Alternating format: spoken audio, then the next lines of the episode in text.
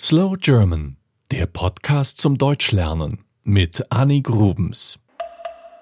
Wenn du mich ein wenig kennst, dann weißt du, dass ich eine Leseratte bin.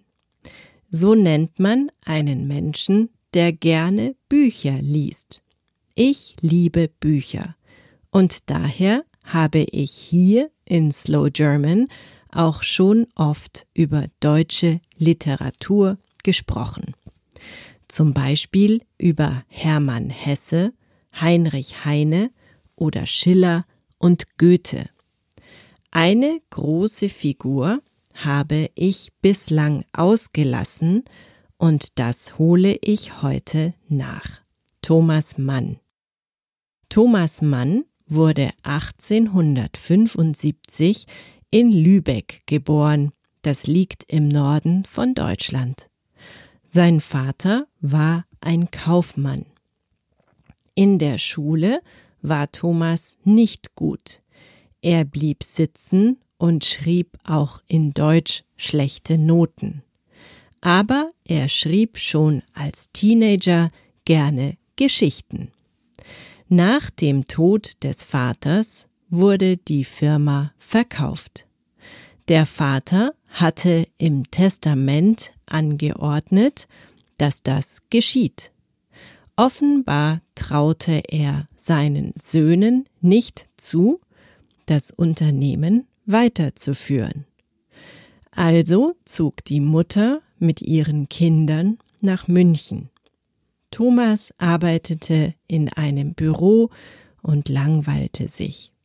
Er hatte Glück und seine erste Novelle wurde 1894 veröffentlicht. Der Erfolg tat ihm gut. Er kündigte seinen Job und ging mit seinem Bruder nach Italien. 1901 folgte dann Manns erster Roman Buddenbrooks. Es ist die Geschichte einer Familie. Thomas Mann verarbeitet darin die Geschichte seiner eigenen Familie und anderer Menschen, die er aus Lübeck kannte. Das Buch ist so erfolgreich, dass Thomas Mann ab jetzt keine finanzielle Unterstützung seiner Familie mehr braucht. 28 Jahre später bekam er für dieses Buch den Nobelpreis für Literatur. Es gilt als ein wichtiges Werk der Weltliteratur. Thomas Mann heiratete und bekam mit seiner Frau sechs Kinder. Heute werden ihm homoerotische Neigungen zugeschrieben, aber wahrscheinlich war die Zeit einfach noch nicht reif, um diese auch offen zu leben. Seine Frau Katja unterstützt ihn sehr. Die Kinder sagen später, dass es eine glückliche Ehe war. Sein Roman Der Zauberberg wurde ein großer Erfolg. Als Hitler an die Macht kam, war Thomas Mann ein wichtiger Gegner des Nationalsozialismus. Er nannte ihn barbarisch. Die Nazis nahmen den Manns Großteile ihres Vermögens weg, später auch die deutsche Staatsbürgerschaft. Der Schriftsteller rief jeden Monat über die BBC die Deutschen zum Widerstand auf. Die Familie emigrierte zuerst nach Frankreich und dann in die Schweiz. 1938 zogen sie dann endgültig in die USA. Es war schwer für die Familie, ihre Heimat zu verlassen. Thomas Mann fühlte sich entwurzelt, sagte aber in einem Interview mit der New York Times, wo ich bin, ist Deutschland.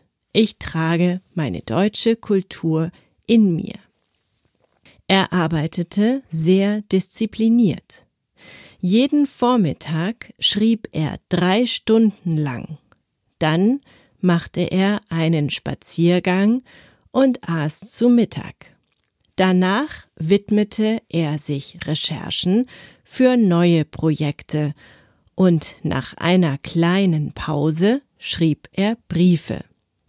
Abends wurde erst gegessen, dann las er seiner Familie vor, was er vormittags geschrieben hatte. 1952 zog er wieder in die Schweiz zurück. Dort starb er im Alter von 80 Jahren. Insgesamt hat Thomas Mann acht Romane geschrieben.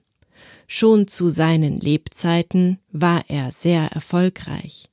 Aber nicht alle mochten ihn. Viele Leser warfen ihm vor, zu intellektuell zu sein.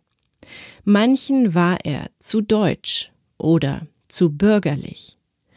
Ich habe seine Bücher sehr gerne gelesen, aber man braucht Zeit dafür. Der Zauberberg beispielsweise ist über 1000 Seiten lang.